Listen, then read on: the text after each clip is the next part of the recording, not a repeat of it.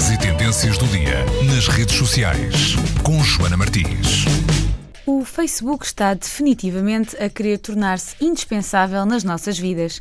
A maior rede social do mundo está empenhada em substituir ou comprar uma série de outras plataformas que já usamos regularmente. Ora, na segunda-feira, o Facebook assumiu-se como uma nova plataforma de compra e venda de itens entre os seus utilizadores. Onde é que já ouvimos isto? Bom, se calhar OLX é melhor prestar atenção.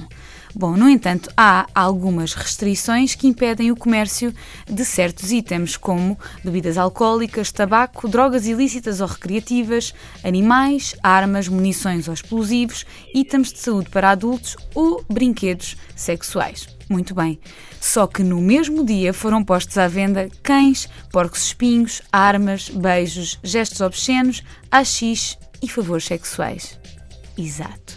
De momento, o Marketplace está disponível nas apps mobile do Facebook apenas nos Estados Unidos, Austrália, Reino Unido e Nova Zelândia e prevê negócios feitos ao nível da comunidade mais próxima, um pouco como já acontece nos grupos de Facebook. Diz a marca que são já 450 milhões de pessoas que vão fazendo estas transações diariamente. Posto isto, qual será o próximo passo da maior rede social do mundo? Mais sobre isto, como sempre, em rtp.pt/buzz.